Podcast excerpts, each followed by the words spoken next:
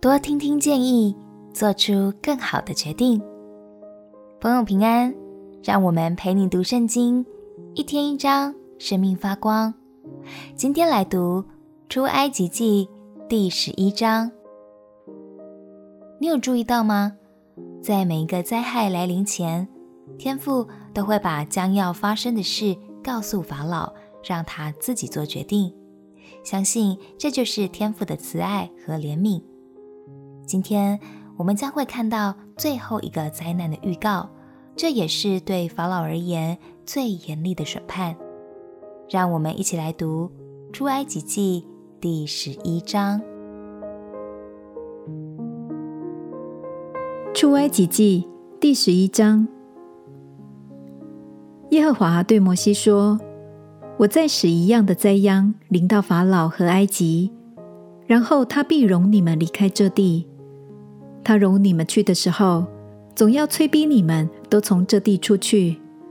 你要传于百姓的耳中，叫他们男女各人向邻舍要金器银器。耶和华叫百姓在埃及人眼前蒙恩，并且摩西在埃及地法老臣仆和百姓的眼中看为极大。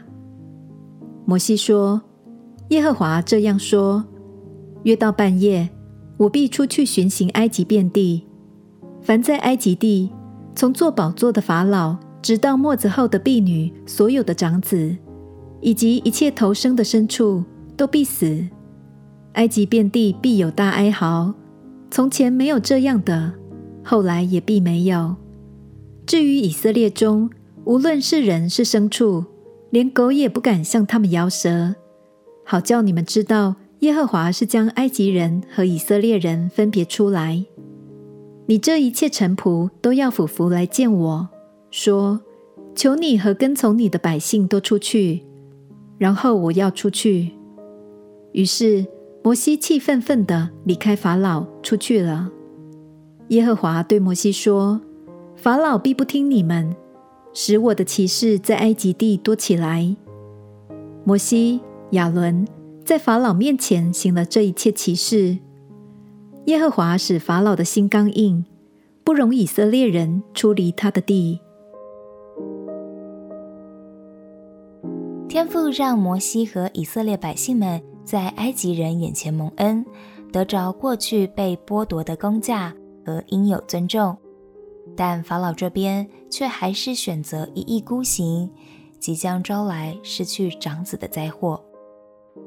亲爱的朋友，也许我们有时也会碍于面子和地位而固执不听谏言，但法老的生命是很大的提醒，让我们谦卑自己，多听听周遭人的声音，也许你会得到一个更好的结果哦。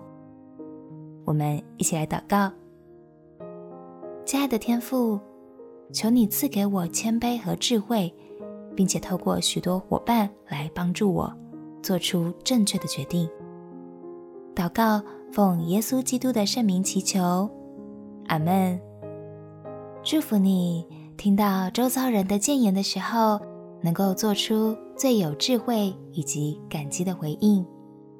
陪你读圣经，我们明天见。耶稣爱你。我也爱你。